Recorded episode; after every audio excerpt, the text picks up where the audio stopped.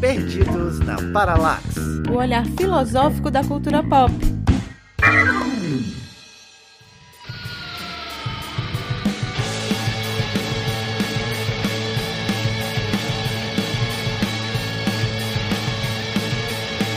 E aí, galera, eu sou Débora Fofano e que a força esteja com vocês. E aí, meu povo, qual é a boa? Aqui é Fred Costa. E eu tenho um mau pressentimento sobre esse episódio. sobre esse episódio, mau pressentimento tenho. É assim. E aí, pessoal, eu sou a Raquel Rocha e às vezes eu só queria entrar numa nave espacial e ir embora deste país. Fala galera, aqui é Thiago e eu não assisti The Mandalorian. o Fred já não gostou disso nem o Sheldon Cooper. Né? Galera, então já deu para sentir o clima do nosso episódio hoje. Estamos aqui para falar de Star Wars e o que isso tem a ver com a filosofia. E assim, incrivelmente, tem um, um livro, Star Wars e a Filosofia, gente. É muito. Não posso dizer nada sobre o livro porque eu não li. Não, incrivelmente é você quem fala, mas o, o Star Wars foi construído em cima de mitologias. Então, se tem uma obra na cultura pop que tem coisa de filosofia para falar, é Star Wars. Tanto que esse livro aí tem quase 400 páginas. Ah, já vi que eu não vou ler, porque eu já tenho que ler coisa de 400 páginas de filosofia, que é pela força da obrigação profissional. É pela força? É. Olha aí as interferências do episódio já, né? né?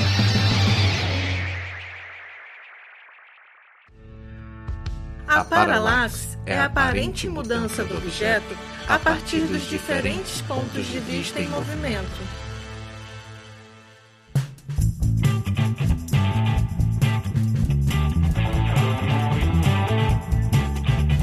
Galera, o nosso último episódio foi sobre Zizek, o episódio mais louco e aleatório de todos os tempos desse podcast. E, pelo visto, o povo gosta, porque a gente teve uma das maiores audições desse podcast. Então, brinde a todos que acham o Zizek maluco e, mesmo assim, continuam gostando dele. E ouvindo, né? A é. gente.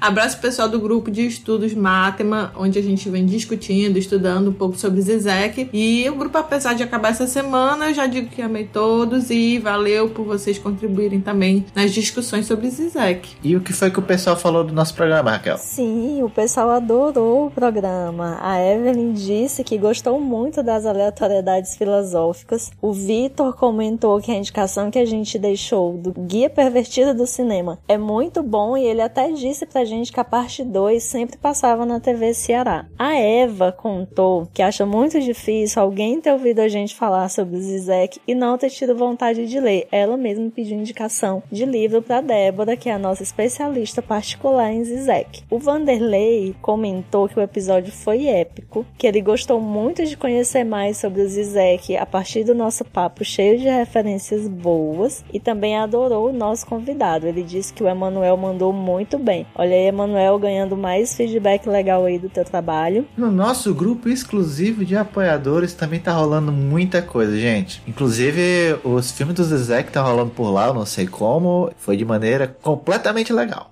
E teve sorteio, teve sorteio da caneca comemorativa do um ano de filósofo, ponto de interrogação. Ó. Ficou tão bonitinha a caneca. Lindinha. Inclusive, quem quiser pode mandar um direct pra gente e dar um jeitinho da caneca chegar pra vocês. E quer participar, gente, desse nosso grupo? Apoia a gente. Você sabe como é que apoia? Você entra lá, apoia.se barra Perdidos na Filosofia, procura a melhor opção de apoio e a partir de 5 reais você faz parte do nosso grupo de apoiadores com muito conteúdo exclusivo, com muito papo massa, só gente que tá aí não só apoiando a gente, mas discutindo várias coisas lá no grupo, só galera do bem. E, gente, queria dizer para vocês tomarem vacina, para que a gente possa logo, logo também fazer encontros presenciais, quem sabe, né? Vai é. rolar aí, porque eu já estou imunizada. Hum. E aí agora a vez de vocês, então corra atrás dessa vacina. Se fosse só correr atrás, né? E é isso, gente. Vocês vacinados ou não, continuem firmes. E a gente pede aí que vocês continuem compartilhando, enviando a palavra do Perdidos para todo mundo. Todo mundo chegar junto aí com a gente, debater, discutir, ouvir nosso programa. É com você compartilhando é que a gente consegue chegar para mais gente, outras pessoas ouvirem o nosso programa e aí de fato a gente furar essa nossa bolha direta de influências e conseguir chegar para mais e mais gente. A gente precisa de vocês. Então, gente, continue entrando em contato com a gente, mandando ideias de pautas para programas, sugerindo nomes, sugestões variadas, tudo que vocês quiserem falar com a gente. Porque a gente está adorando as sugestões de vocês e vai adorar elaborar os temas que vocês pedem. É só procurar e mandar pelo e-mail perdidosnaparalaxe.gmail.com No Instagram, arroba Perdidos na Paralaxe. Twitter, PP Paralaxe. Nos sigam também nas redes sociais. Eu sou Débora Fofano, filósofa ponto de interrogação. No Twitter, eu sou Fred Underline Costa. No Instagram, Fred Underline Underline Costa. Eu sou Raquel R. Rocha no Instagram e no Facebook Raquel Rocha. Beijão, bom programa para todo mundo. Obrigado, galera. Bom programa. E bom programa.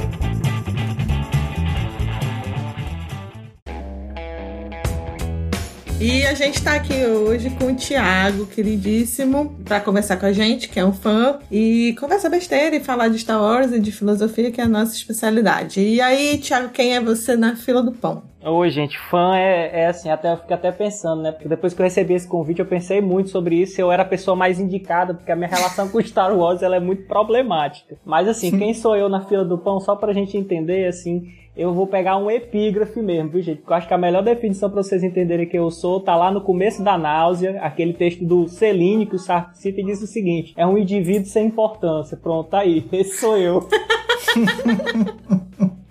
Oh, meu Deus. Mas vamos nessa, gente. Tá fazendo volume na fila do pão, né? Então. Tô só É. fazendo Não é volume. aquele que chega pra comprar, tá guardando lugar só, né? Isso. E aí a gente já começou com a crise existencial, né? O cara traz logo um- a náusea do Sartre. Tudo a ver, né? Tem tudo a ver. A gente começou fazendo a pauta desse programa, lembrando dos problemas existenciais que tem, né, nos personagens. Todos eles com crises seríssimas de de onde eu vim, pra onde eu vou, qual a minha missão no mundo e tal. E aí desperta toda aquela saga do herói, né? Já começa assim. Parece Star até que o pessoal conversou com Tiririca, né? Pra que é que tu vive? que é que tu é? qual é? Qual foi? Por que que tu tá nessa?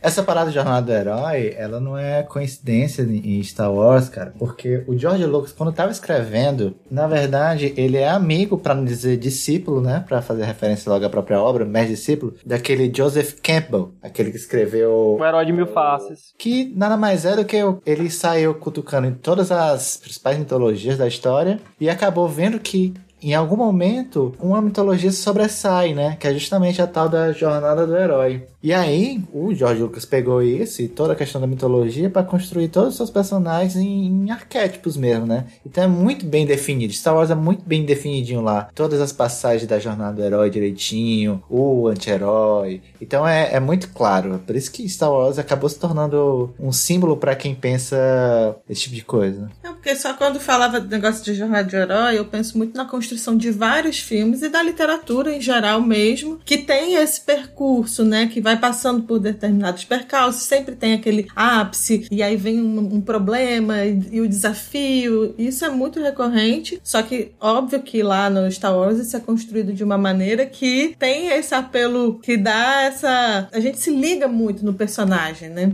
Essa história aí que vocês estão trazendo agora da jornada do herói, ele realmente é uma coisa que o, pessoal que trabalha roteiro de cinema, eles a- elogiam muito, principalmente o primeiro Star Wars, né? O que na época era só o Guerra nas Estrelas, foi lançado no Brasil como Guerra Sim. nas Estrelas. Não era, não, não tinha episódio 1, 4, né? Isso aí veio muito depois, veio lá no final dos anos 90. Sim. Porque no filme, nesse filme especificamente, ele segue muito à risca, né? E, é, ele segue quase que do jeitinho que os roteiristas se apropriaram. Porque aí também tem uma coisa que eu acho legal, que é isso que o, o Fred trouxe, né? O Joseph Campbell, quando ele faz esse livro, ele não faz um livro pensando na indústria cultural, na indústria do cinema. Ele faz um livro porque ele tá ali muito impregnado da ideia do Jung, trabalhar a história do arquétipo, como vocês falaram aí. E aí depois a galera de cinema, tem até um livro que agora eu me esqueci completamente o nome, gente, mas aí depois eu vou procurar, passo pra vocês, pra vocês quiserem botar depois aí na descrição do episódio. E ele já é uma apropriação mesmo da história do mito do herói, né, do herói de mil faces, e aí pensando no roteiro de cinema. E aí esse livro é um livro que ele é um cara que fazia consultoria, estúdio de Hollywood e tudo, pra dar pra galera o esquema de fazer. E tem uma coisa também do George Lucas que o Fred trouxe que é da história que a gente tem que entender até em que momento que o, o Star Wars aparece, né? Que o Star Wars aparece ali no finalzinho dos anos 70, que é quando aquela ele e os o George Lucas e os coleguinhas dele, né, os movie brats, eles se reúnem para tentar revigorar o cinema dos Estados Unidos. E aí você tem ele, você tem o Francis Ford Coppola, você tem o Steven Spielberg, e esses caras que sofriam uma influência do cinema francês dos anos 50 e 60, que é um cinema a novelle vague, né, experimental e tal, eles resolvem seguir um caminho diferente. Em vez de eles seguirem o caminho Sim. da experimentação cinematográfica, eles acabam tentando resgatar uma certa narratividade clássica do cinema hollywoodiano dos anos 20 e 30. Então por isso que eles pegam, se você pegar ali o Star Wars, se pegar o, o Tubarão, né, que é um- uma literatura pulp, né, aquela literatura mesmo de venda de, revista, né, de, de banca de jornal de esquina, ou mesmo o, o Indiana Jones depois, o- Ai, eu amo. Ai, muito bom. é, não, é. É muito legal, porque é bobo. É bobo, mas é legal. Mas é legal, mas é bobo, né? Mas é isso, é- uma certa reviravolta epistemológica do nerd, né? Do nerd do cinema também. Da Isso. cultura nerd, porque o- é, assim, é exaltação, né? Em, em termos mercadológicos, Tubarão e Star Wars são os considerados os primeiros blockbusters, né? Isso, É. E blockbuster que é o Arrasa quarteirão, né? que era literalmente isso, porque as filas dobravam a esquina, né? Era Gente, o filme Tubarão é muito bom. Eu fui assistir Tubarão com a minha prima, minha prima que é adolescente, e aí eu, ai, vamos assistir um clássico. E eu toda feliz, empolgada assistindo Tubarão, e quando terminou ela, nossa, que filme triste. eu falei, por quê? E porque Tubarão é bom até especial. hoje, né? Efeito É. especial horroroso, que Não, história é, sem pé nem cabeça, que isso, que aquilo. Eu disse, mulher, pelo amor de Deus, tu cresceu assistindo Harry Potter comigo, tu tá achando ruim Tubarão. Não é isso? Não, mas é, é- Ah. Pior é a galera que cresceu assistindo Jovens. Crepúsculo, né? Que aí acho que o É. Harry, Ai, o Harry Potter ainda tem uma armação histórica legal, mas o Crepúsculo, que é a fanfic. Incrivelmente, ela É. Não gostava quê, né? de Crepúsculo, mas ela assistia Diário de um Vampiro, que inclusive ela fez Nossa, velho. viciar. Mas- Pelo amor de Deus, gente. Eu não tenho paciência pra essas historinhas de vampiro adolescente, não, cara. Perco logo o interesse. Assisti tudo com ela. Que inclusive tem uma série maravilhosa que é Lobo Adolescente. Véi, eu vi essa Teen porcaria, que coisa horrorosa. Teen Wolf, eles Teen traduziram Wolf. literalmente. Tá no Netflix, essa Lobo porcaria aí. Adolescente. Não, aí é demais pra mim, sabe? Olha, vamos deixar um episódio só para falar de filme de vampiro. Adolescente. Terror adolescente. Inclusive tem um que é o, o adolescente é um zumbi. É uma gata se apaixonando por um zumbi. Eu não entendi por quê. O cara tá apodrecendo, come cérebro, mas a gata ainda se Ah, é apaixona por ele. divertido, que é inclusive o menino do, Tu assistiu isso, velho? Frodo. Não, Não, Frodo, é, o, é o menino. Esse do Harry Potter é outra coisa. Ah, é Esse daí é Harry Potter, pesadão, né? que até o, o- É. o- a ponta dele é a piroca, né? Mas enfim. É porque Isso, mas é, Essa é outra tá coisa. no campo do bizarro. Então assistir o bizarro é legal. É tipo assistir a geladeira assassina, a camisinha Do assassina, pneu. a vagina dentada, o biscoito assassino. Aí entra no trash que é legal assistir, né? Meu, meu Mas- Deus do céu, tu assistiu tudo isso, Raquel? Só pra eu Socorro. ficar tranquilo. Assistir. Mas tem um crossover entre a camisinha assassina e a vagina assassina? Não, mas a camisinha assassina ela tem um fundo moral muito interessante, que é até relacionado à igreja, à reprodutibilidade. Nossa, velho. É bem tenso, viu? Caraca, Meu tu, Deus, ach, tu achou isso? Achei. E na Vagina Dentada também. São filmes que fazem denúncias sobre a moralidade da época. Caraca. A gente podia até fazer um programa sobre isso, né? Acho que vale. Mas são bons filmes. Eu só não consegui assistir a Centopeia Humana. E foi Ah, não, gente, pelo amor de Ai, não gente, dá, é ainda muito não, ainda triste. Agora, o que diabo tem a ver Centopeia Humana com Star Wars? Eu não sei. Eu sei que teve um momento que eu queria dizer que se é pra fazer um episódio de vampiro, a gente vai fazer um com uma entrevista do vampiro e coisas do tipo. Com certeza. Aí, aí, aí é sério. Aí é vampiragem É séria. vampiragem e Que piranhagem. dá pra fazer, inclusive, dois episódios, viu? Porque tem um episódio sobre o vampiro sério e um episódio sobre o vampiro paia. Que é pra trabalhar, então, inclusive, essa questão da representação dos- da- do, do vampiro no cinema. E dá um som massa. Mas enfim, vamos voltar lá, né? Star Wars, gente. Deixa eu fazer uma pergunta pra vocês. Por que é que, por exemplo, ele se baseou nos mitos, Jornada do Herói e tal, mas por que é que isso conversa tanto com a gente? Por que é que cria algum laço de identificação? Aristóteles já descobriu isso lá na poética. Foi o que foi, que eu me perdi agora pensando no, no filme.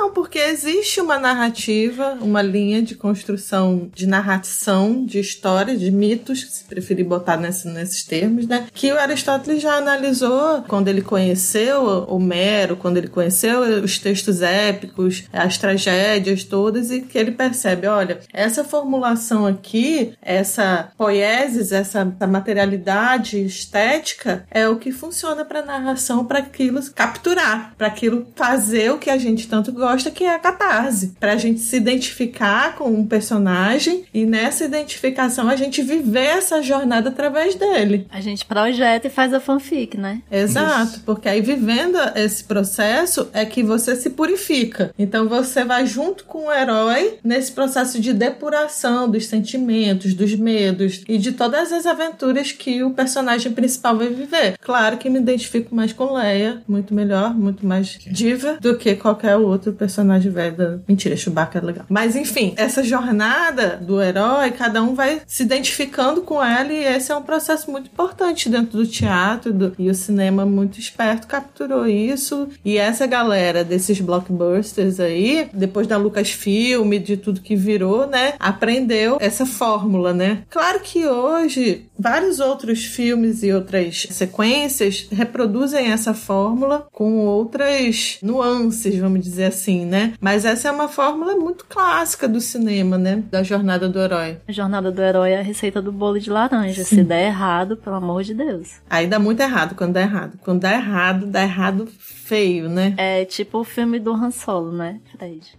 Não vamos falar sobre esse. É, gente, esse eu não assisti. Eu assisti. Como a, a Glória Pires, eu não tenho como opinar. Sim. Gente, mais uma questão. Por que, que a gente Deixa resolveu eu... mesmo falar sobre isso? Foi o Fred que perguntou aí. Sobre o mito do herói? Não, por que, que falar de Star Wars? Por que falar de Star Wars? Porque vocês não tinham um episódio sobre Star Wars ainda? Não, primeiro que eu queria muito, é, mas... É, dia 25 foi o dia, né? O dia do, de estreia mundial do Star Wars. Em 25 de maio de 877. 77, né? 77, fez 44 anos. E aí eu tava até vendo que teve esses dias o dia do orgulho nerd. Será que é por causa disso? É o mesmo é dia. o mesmo dia. Ah, por conta do lançamento do... então, né? É o dia da toalha. É tudo coincidência. Algumas é são coincidências. É toda a vida né? dos geeks, entendeu? Não, pois é, mas ele é. foi determinado por, como dia 25 por quê? Por conta do lançamento do Star Wars ou não? Se foi o dia da estreia, né? Crossover de novo. Foi um crossover de data. crossover de e eu sei que dia 4 de maio também é o dia, né? Por conta de um trocadilho aí em inglês. É, do May the 4th, né? É, é. May the Force. É, e aí parece May the Force be with you, que é, o, é. a frase da Débora. Mas para esclarecer até para os nossos ouvintes, às vezes, gente, ouvintes perdoem, porque às vezes a gente esquece de esclarecer todos os detalhes e de vez em quando a gente recebe uns feedbacks. Tipo assim, a gente falou assim: dia da toalha. Eu aprendi isso esses dias. Apesar de já ter lido, começado a ler. Mentira que eu não li tudo. Guia do Mochileiro das Galáxias, eu não me identifiquei. Desculpa aí, mundo nerd. estou quase quase chutada daqui. Deus Mas tudo bem. A gente acolhe as, as, pessoas. Mas conta aí, por que Dia da Toalha? Dia da Toalha porque tem uma brincadeirinha no Guia do Mochila das Galáxias sobre a toalha. Sobre a toalha ser um item Você faz uma, espa uma espada Jedi, assim. Uma espada Jedi. Gente, que é isso? Um sabre, um sabre de luz, fui expulsa. É, Débora, acho que. Aquele que tem duas bandas.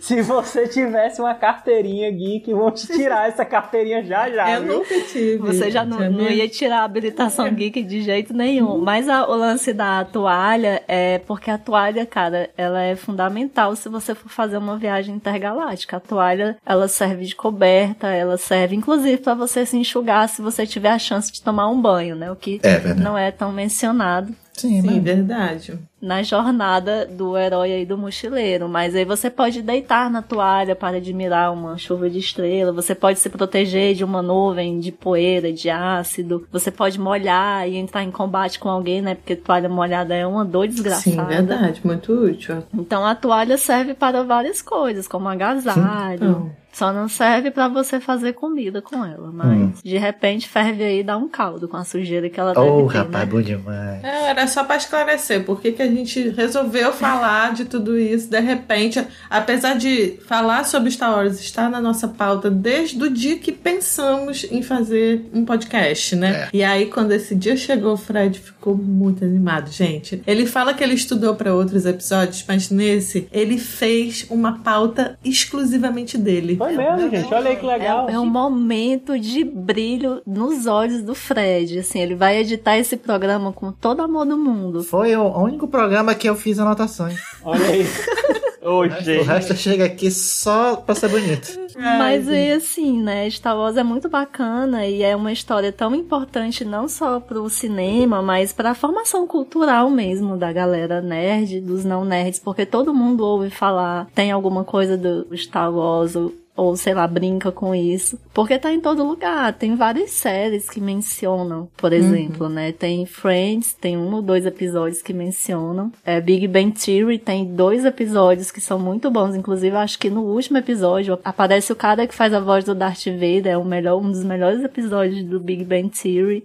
ou várias outras séries nerds. Então tá aí, né? No universo pop, não tem como não falar de Star Wars. Que é mais referência do que That Seventh Show, que o Sim. Eric Foreman, ele só fica assim, mas o Luke Skywalker tudo pra ele. Luke Skywalker. É o referencial, né, dele. Quando a gente falou de fazer esse episódio, eu falei, ah, eu vou chamar o marido da Kate, do This Is Us, porque ele é super fã Ai, do... é. Pronto, tá aí uma série que todo mundo assiste, ou quase todo mundo assiste, que não tá dentro do universo nerd, que tem uma menção, né? É o tempo todo, aquele cara só faz tudo é. para educar o filho dele na... Na filosofia Jedi. Na filosofia Jedi, exatamente. Um ótimo assunto, filosofia Jedi. Não é? Pois, pois é. é, vamos lá. Existe. E aí, a uma filosofia Jedi. Ai, quem vai dizer são vocês. É o convidado da gente aí que gosta de Star Wars. Dá teus pulos aí. É o Fred, o Fred que, que essa pauta é muito, é tua, né? Fred. Eu e a Débora, a gente tá aqui só de enfeite. Nossa, gente, que horrível, de enfeite só. Digam isso não. E aí, mas há uma filosofia Jedi. Aí eu acho interessante a gente pensar que inicialmente nem tem Jedi na história, né? Se a gente for parar pra pensar nos primeiros filmes lá do finalzinho dos anos 70 e início dos anos 80, os Jedi aparecem de maneira muito periférica, uhum. né? Você no primeiro filme praticamente é só mencionado, aí no segundo filme já dão uma atenção bem maior, né? Honestamente, gente, né? Eu não sei se vocês vão concordar, mas é o melhor filme mesmo, é o de 81, eu acho, que é o Império Contra-Ataca. É o melhor do ponto de vista narrativo, é o melhor dirigido. Os outros, assim, vão ficando meio bizarrão, mas mas aí ele, ele já aparece mais, aí tem toda aquela história da força, uma mistura ali de budismo, guerreiro, com ficção científica mesmo, né? E aí no uhum. terceiro também ele aparece de maneira muito periférica. Aí eu acho que é só nessa trilogia mais, né, que agora não é mais a trilogia nova, né? Dos anos 2000, né? Isso, do finalzinho dos anos 90, início dos anos 2000 ali, que eles dão mais atenção para isso, porque aí os personagens estão presentes, você tem um conselho Jedi, que tem inclusive intervenção política, né? Eles têm um diálogo com o Senado, não sei o quê. E aí nos últimos também a galera tentou retrazer isso aí de volta e com um elemento periférico. Mas assim, a impressão que eu tenho muito é dessa ideia de é uma, uma coisa bem genérica, né, que tenta trazer as ideias de uma espécie de quietismo ali, de harmonização universal. E aí tem muito essa história da oposição, né, com os, os outros Jedi, os Jedi decaídos lá, o Sith. É muito Sim. essa não reconhecimento da harmonização universal. Então tem uma coisa meio budista, meio estoica, né, ali também de reconhecer a ordem do universo. Essa parte é muito boa porque, por exemplo, Cavaleiro Jedi Jedi. Concentração do Ki, já tô frescando. Mas é isso mesmo. A força significa um... questões metafísicas das religiões, né? O que na China a gente pode pensar no próprio Ki, né? A energia do Ki. E na ocidental, o próprio pensamento sobre o que é Deus, né? Mas aí o lance do Cavaleiro Jedi é que eles meio que seguem um código de conduta tal qual os samurais ou a própria cavalaria europeia né? Como os o, Templários. Como o Don Quixote fazia, né? Arthur. Exato. E o grande lance deles é essa procura pelo, pelo bem, mas o caminho deles é guiado pela força, então por um bem, por um por um valores morais, éticos, que fazem disso o grande poder deles, né? Pra não cair no lado errado da força, negro lado da, da força, força, né? né? É, não é nem mais correto falar o lado negro da força. Mas no final das contas, é, vindo pros primeiros filmes, né? Os três primeiros, tem muito mais a ver com questões morais do que necessariamente com uma conduta, uma filosofia conceitual Jedi. É, isso porque os prequels, né, os filmes do começo dos anos 2000, aliás, 99, 2000, é, 99, 2002, 2005.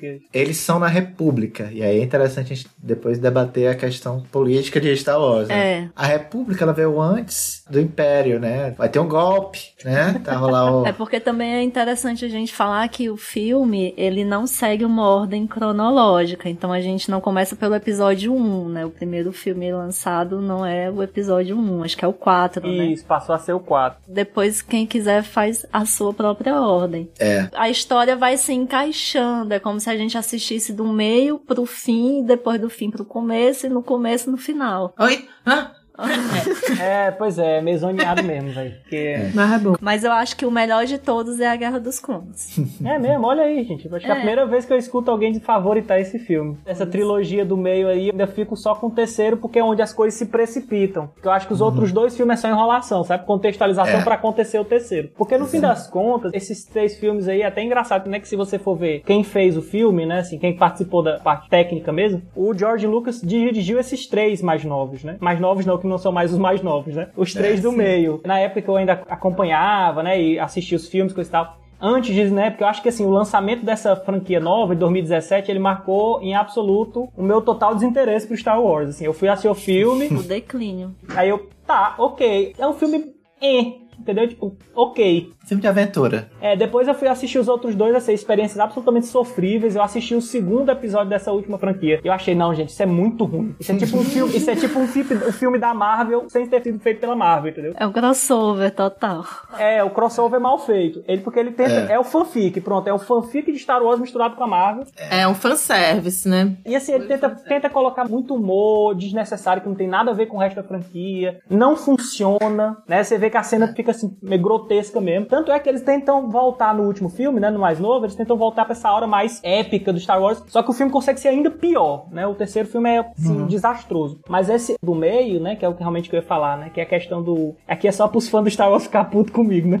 E mandar hate message mesmo. Mas assim, os filmes dos anos 90 e 2000, o George Lucas dirigiu todos eles porque ninguém queria dirigir. Porque quando ele chegou com a proposta de fazer a prequel, ninguém quis, porque era uma ideia muito ruim. Porque isso, isso derivava da, da, da vontade dele de contar, como vocês estavam falando, a história antes, né? Star Wars antes de Star Wars, como eu era antes de você, né? E ninguém se interessou, porque a história era muito de bastidor, era muito ah, o pessoal discutindo com o Senado, a proposta, o próprio personagem do, do Darth Vader que acaba recebendo esse foco narrativo, né? O Anakin. É, exato. Ele não era tão interessante assim. E a escolha do ator, né, foi um fiasco, né? O próprio pobre do Hayden Christensen não segura a onda. Coitado. Especialmente no segundo. Pronto, que você tava falando aí, Raquel, que você gosta mais. Os momentos com Hayden Christensen são momentos de piores momentos de atuação no cinema. Se você vai no YouTube e bota assim, é, 10 piores atuações da história do cinema, vai aparecer uma série de seleções de diversos canais diferentes. E em quase todos eles você vai encontrar o Hayden Christensen no Ataque dos Clones. Porque o texto é ruim, o dia ele não entrega, sabe? É muito bizarro. É, tem o lance do George Lucas ter com... é, foi ele que compôs a música? Não. O Tem tema o não, o tema é do música, John Williams. O tema. Ah, tá.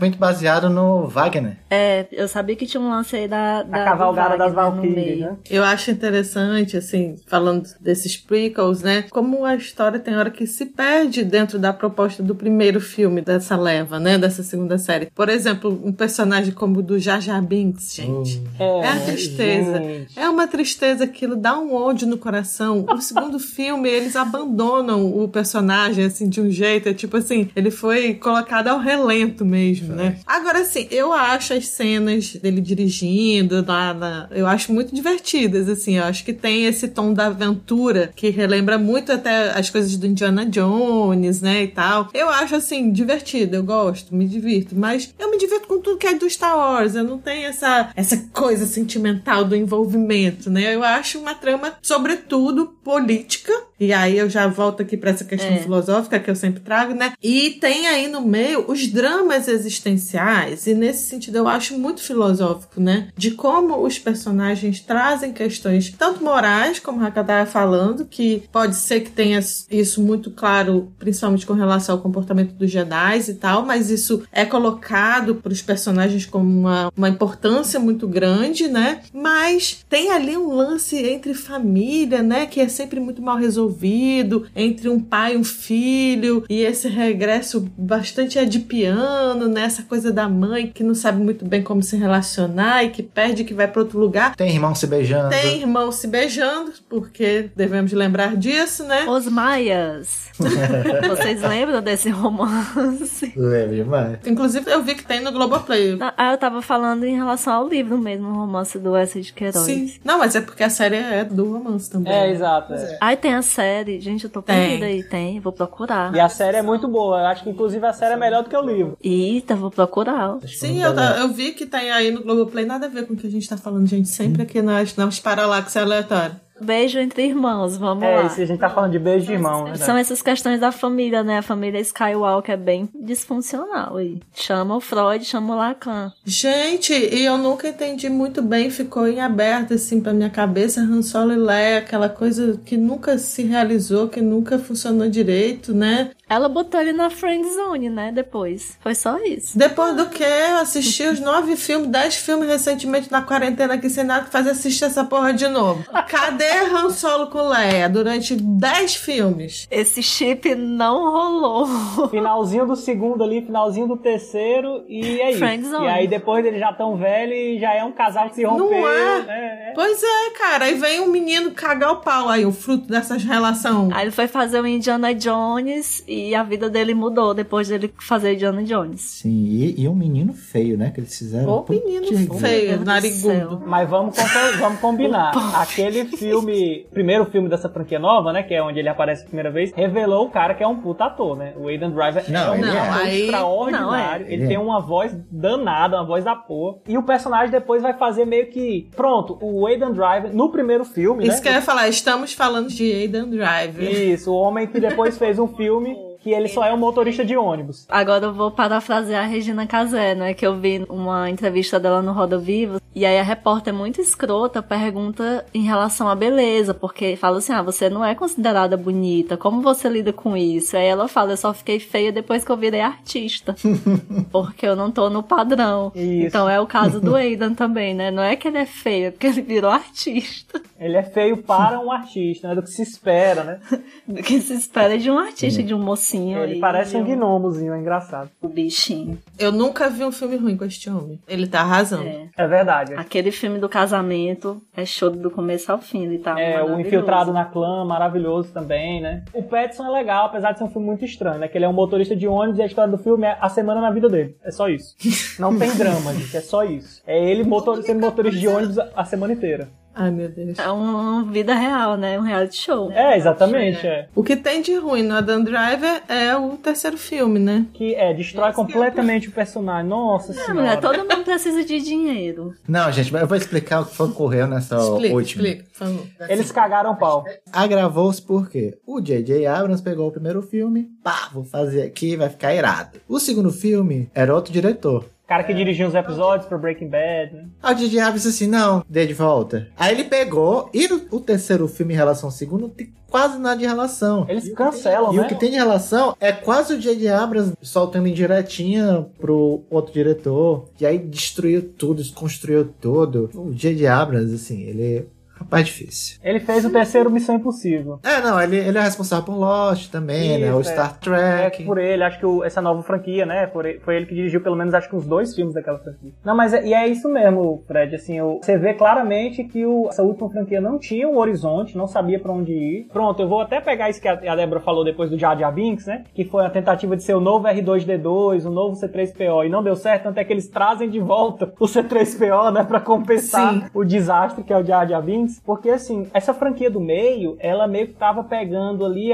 um momento em que os fãs de cinema estavam começando a participar da produção dos filmes, porque é o Sim. momento em que a internet começa a ficar mais visível, as pessoas têm mais acesso a ela, e a galera começa a fazer comentários sobre o filme, e os caras que fazem, né, os diretores, produtores, eles têm acesso a esses comentários. Então eles vão pegar, tipo assim, pô, a galera achou Jar Binks paia, então vamos transformar ele em assessor da Natalie Portman, né, da Amidala. Nossa. Aí ele desaparece da história. Essa última franquia, ela já pegou um momento em que os fãs participam demais de- da produção do filme. Então, quando o, o primeiro filme saiu, o de 2017, né? Eu fui correndo comprar meu BB-8. É, não, mas o BB-8 era fofinho mesmo. O BB-8 era fofinho. Então, é isso que eu tô falando. Eles fazem de propósito. Ah, não, isso né? é tudo pensado, gente, pelo amor de Deus. Ele já é pensado na lógica mercadológica, né? Eu já comprei ovo da Páscoa só pra pegar a caneca do Darth Vader. Pô, não é? Isso é feito pra isso mesmo, gente. É, é isso. E aí acabou que o filme ficou muito fanservice, né? O primeiro filme é muito fanservice. Então, tipo assim, vamos aquele momento em que vai aparecer a nave do Han Solo. Então todo mundo tá esperando, aí a gente mostra. A gente segura e depois mostra. E aí quando ele aparece, aí o Luke só aparece no final. Então é muito pensado pro fanservice. O segundo, me parece, que a galera afastou disso. Eles tentaram, não, vamos tentar fazer uma história mais independente. O que é, em si, uma atitude louvável. Só que deu muito errado, gente. Deu muito errado. E a galera tentou fazer um filme da Marvel. É piadinha o tempo todo. Piadinha numa história que normalmente não comportava isso. né? Uhum. E aí foge da expectativa. O pessoal não tem aquela aura nerd dos anos 80, diz assim, agora é a nossa vez. Eu acho que não se tem mais é, é ousadia, né? É, pois é, não tem essa aura. Né? Fica uma coisa muito produção para gerar lucro. Uhum. É isso que eu sinto em relação a esses novos filmes. Isso. E o terceiro, então, é uma tentativa de retomar o fanservice do primeiro. Porra, o cara construiu aquele negócio lá, aquele vilão. Eu vi umas teorias tão bizarras na época que aquilo ali apareceu. Não, ali é o Samuel Jackson. Aquele personagem do Samuel Jackson. Que ele leva um choque na cara e, pô, a cara dele partida é porque é o Samuel Jackson. Que aí eu fiquei, caramba, se os caras forem pra aí vai ser interessante. Aí não, os caras matam ele no final do segundo. Spoiler alert de um filme que já tem 5 anos, acho que não, não é spoiler É, alert. né? Não, não, não. Aqui é falando tudo. E aí depois aí os caras trazem de volta o vilão clássico, né? Porque é tipo mais fanservice. Aí você vai consolidando as teorias. mas É tipo Lost mesmo que você falou. Ai, gente, eu acho que eles morreram e estão no purgatório. Oito anos depois. Então, gente, eles morreram e estão no purgatório. Puta que pariu, entendeu?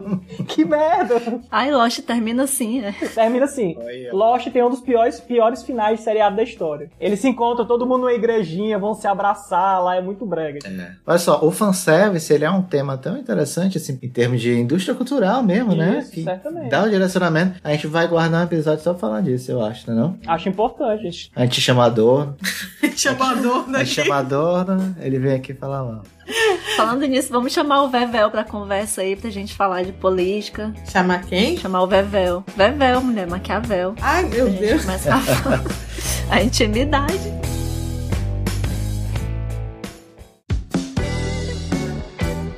Deixa eu só retomar uma coisinha que a Débora tinha falado da questão dos casos de família do Star Wars, né? Chamar a Cristina Rocha. Cadê a doutora Naí? Alô, Cristina. Acontece.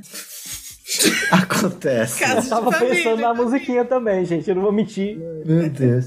Acontece parricídio. É o marido que mata a mulher grávida. E o pai que tenta matar o filho, corta o braço do filho. Depois corta o braço do filho. Assume a paternidade. Que momento, né? Arranquei tua mão, agora deixa eu te contar a história. Eu sou seu pai. É abandono parental.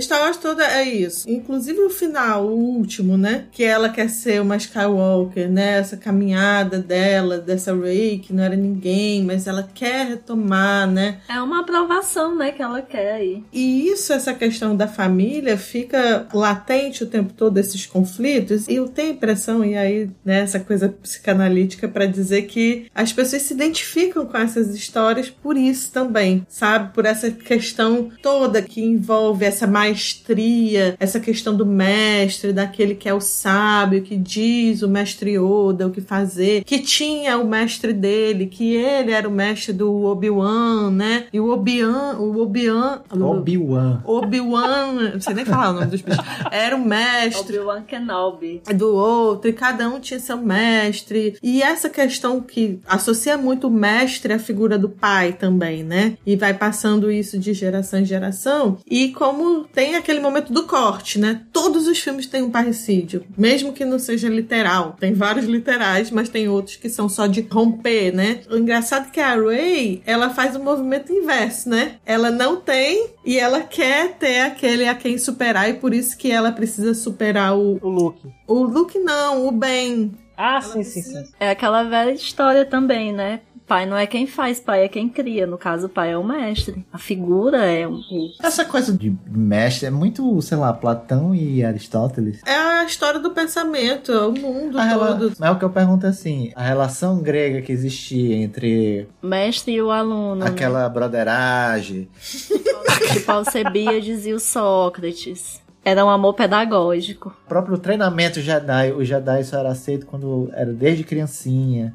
E aí já passava pro estágio lá com o mestre, e aí o mestre primeiro ensinava as questões morais, depois ensinava a lutar. Isso lembra uma parada grega, não? Acho a criação espartana. Também. Também, né? É o lance também lá que tá na República do Platão, né? Tem os guerreiros, tem os meninos que vão desde pequenininhos lá pro treinamento, pra ser educado como guerreiro, e eles vão aprender a lutar, vão aprender as questões morais, eles vão aprender tudo isso porque a função deles dentro da República é de proteger. STF. Um STF, né? Proteger a cidade, É. proteger a polis. E aí a Uhum. criação deles é totalmente diferente da criação das mulheres, da criação dos ditos cidadãos, né? Que são os meninos que vão, tipo Alcebiades, que vai ser educado pra governar. E aí vai entrar no, na broderagem com o sócio. na broderagem não, na relação de amor pedagógico. Sim. Gente, eu tô querendo lembrar o nome pra dizer isso. Pederastia. Pederastia, muito Aí. bem, pederastia. Só que assim, na verdade, a relação de amizade verdadeira e de você conseguir chegar ao verdadeiro conhecimento só se dá entre iguais, né? Seja no Platão, seja no Aristóteles. Então, essas relações entre desiguais, elas tendem um dia a passar por um rompimento. E esse rompimento é necessário para que você supere o mestre. Não tem sempre esse lance de superar o mestre, É. né? Então, também tem muito isso no Star Wars. Os personagens, eles querem superar os seus mestres, eles querem, assim, colocar o lance do respeito e superar. Agora, se não tiver o respeito, é que acontece esse lance de ir pro lado ruim da força, de se corromper, de cair fora daquela conduta moral e tal. Eu acho que não é nem o lance do respeito, mas é um lance da desobediência, assim, é de não aceitar ser conduzido completamente. Deixa eu fazer uma pergunta pra vocês sobre a força, né? Por que, que a força que a gente falou até no começo do programa é uma coisa boa, né? É uma coisa que existe em cada elemento da natureza, que emana energia e tal, não sei o quê. Mas por que que ela então possui um lado mal, lado negro? Eu não sei, eu tô pensando na vontade de potência aqui, na força como vontade de potência. Tem uma discussão que eu acho interessante. Pronto, eu acho que é um dos grandes méritos da franquia do meio, que eu tô percebendo que tá meio que virando a minha referência principal na minha fala. Não é? Tá- É, e é porque eu não sei se eu sou fã. Mas veja, eu tô me concentrando nela porque eu acho que é a franquia da qual eu mais me lembro, né? Agora eu não pesquisei essa não, viu? Faz muito tempo que eu assisti. Eu fico com a minha memória do, da primeira trilogia mesmo. Vamos tentar relembrar junto aqui, porque eu acho que realmente tem muita coisa que tá. Como vocês falaram, né? Como as outras duas franquias, a primeirona e a terceira, tem essa pegada mais de um filme de aventura mesmo, eu acho que eles vão deixando alguns elementos que são, que compõem esse cenário meio de lado. E aí acaba que no segundo, que era um projeto mesmo assim, pet project mesmo do George Lucas, né? De tipo, agora eu vou falar o que é, quais são os grandes conceitos que estão tá, que não são tão grandes assim, né? E mais uma vez, hate message aí do, da galera do Star Wars. Acaba que ia sendo mais interessante pra gente discutir esses conceitos que estão por trás do, do cenário que podem servir uma discussão de filosofia. Então, quando eu fico pensando Sim. assim, essa questão da força, tem uma problematização que acontece lá na segunda franquia, na franquia do meio ali, dos anos 2000, do início dos anos 2000, que é interessante, que eu acho que foi muito bem trabalhada. Que é, assim, em nenhum momento você tem a certeza que os Jedi de fato são o que eles dizem que são. E isso é muito bom. Eu acho que isso tem muito a ver com essa pergunta do Fred, porque eles têm uma certa concepção da força, que seria essa energia vital, que emana de todo mundo e que mantém o equilíbrio entre todos os seres, mas você não tem nenhuma comprovação, enquanto plateia, enquanto audiência, de que de fato a força é aquilo. E, inclusive, esse é um dos grandes argumentos que vão ser utilizados lá no terceiro filme dessa franquia ainda, pra convencer o Anakin a entrar do lado negro. Porque eu acho que isso é uma coisa que é bem trabalhada também, né? A franquia é ruim, mas ela tem pontos positivos, que é a construção do personagem do Anakin no terceiro filme. Ele não é tipo o cara que, ah, vão matar todo mundo mesmo, foda-se. Não, ele tem uma boa razão pra entrar Sim. nesse caminho. Mas uma razão egoísta, que eu acho que aí é a, é a diferença. Toda vez que você é seduzido pelo lado negro, é por razões próprias, por causas próprias. Mas não é tão egoísta. Você não nega o seu ego. Eu acho que é aí que tá a desobediência, né? Ele não nega o ego dele. Ele tem lá e ele não vai lá suprimir o ego. Ele não vai em nome de um treinamento ou de uma moral na qual ele foi educado. Ou na qual ele tá sendo guiado pra agir. A força tá aí, bebê. Você usa do jeito que você quiser. Eu acho que isso que ele tá falando é retomado em algumas partes do último filme, dessa última franquia, pelo próprio Luke, né? Quando ele tá elaborando algumas questões sobre a força com a Rey, né? De como isso é, é também uma tentação, porque você pode ser levado por essa energia quando você não sabe se relacionar com ela. Ele, ele retoma isso. Então a força em si, pelo que eu entendo, ela não tem um julgamento moral, ela é, é quase uma força da natureza. Não tem um- uma relação moral ne- em si mesmo nela, né? É, mas é como você se Mas- relaciona com exato, ela. né? Ela é um poder, né? Mas aí é que tá o que eu tô colocando, que eu acho que é, é interessante. A força pode até não ter esse juízo, mas os Jedi têm. E o, Sim. O juízo que eles têm não é necessariamente o melhor juízo. Tanto é que quando Não, você é pega- um juízo. é, quando vocês pegam aí a queda do Anakin, né, que mais uma vez a gente pode retomar, né, tá lá no, no mito do herói, né, é a queda dele, que vai culminar depois na redenção, né, mas essa queda dele é por um motivo que acho que, entre aspas, a gente pode colocar como egoísta, né, porque no fim das contas, ele simplesmente não quer que uma pessoa amada morra. Até porque a outra, as outras pessoas amadas dele sempre foram tomadas por ele violentamente. Ele perde a mãe numa, num- numa situação violenta, uma situação que não tem nenhum respaldo moral, né? A mãe dele é morta, escravizada e morta por um grupo de, de tipo, sei lá, é bandoleiro, né? É um grupo de bandoleiros do deserto. É. E aí depois ele perde a, a esposa, né? A amada, a pessoa que ele amou a vida inteira desde criança. Aí. Então, assim, não é exatamente uma ação meramente egoísta. Agora, o que eu acho que de fato leva ele à queda é um outro tema, que também é um tema que está muito presente na jornada do herói, que é a luta contra a natureza. A gente pode ver que em vários mitos, um personagem com motivações que a gente pode se identificar como genuinamente justificáveis, né? Para usar a nomenclatura mais moral, motivações boas, né? Ele faz a merda por quê? Porque ele se opõe ao processo da natureza. Então, por exemplo, o que que ele faz? Ele não aceita o destino, um destino que ele infelizmente teve a desgraça de ver, né? Se ele não soubesse, talvez teria sido melhor para ele. E aí ele se opõe a isso e ele se opõe à própria ordem natural da vida. É ao tentar evitar a morte que ele acaba entrando em processos para resolver esse problema, que é natural. Ele entra em processos que são processos malignos, processos corrompidos, né? Melhor do que maligno, processos corrompidos, antinaturais, artificiais. E na mitologia você tem muito isso. A ideia do artifício como como o momento da queda. Não aceitar a tragédia, né? E assim, eu não tô nem pensando tanto na ideia do mito grego, né, como nessa ideia da tragédia, mas assim, numa perspectiva que é até ampla, bem ampla, né, que é a ideia da naturalidade das coisas. As coisas têm um curso natural e ao lutar contra esse curso natural, você produz o artifício. E o artifício é o princípio da queda. Eu penso até, gente, esses dias eu voltei a ler os livros do John Ronald Tolkien, né, do cara que escreveu Os Seus Anéis, o J.R.R. Tolkien, que é uma coisa que eu li quando eu era adolescente, eu comprei os livros para ler de novo. E você vê que lá, por exemplo, e o Tolkien também é um, autor- um cara que se alimenta muito da mitologia que vem antes dele, né, para fabricar a sua própria. Mas aí, mais uma vez, hate message do Star Wars, gente, não tem comparação. né? Não tô tentando comparar o Senhor dos Anéis,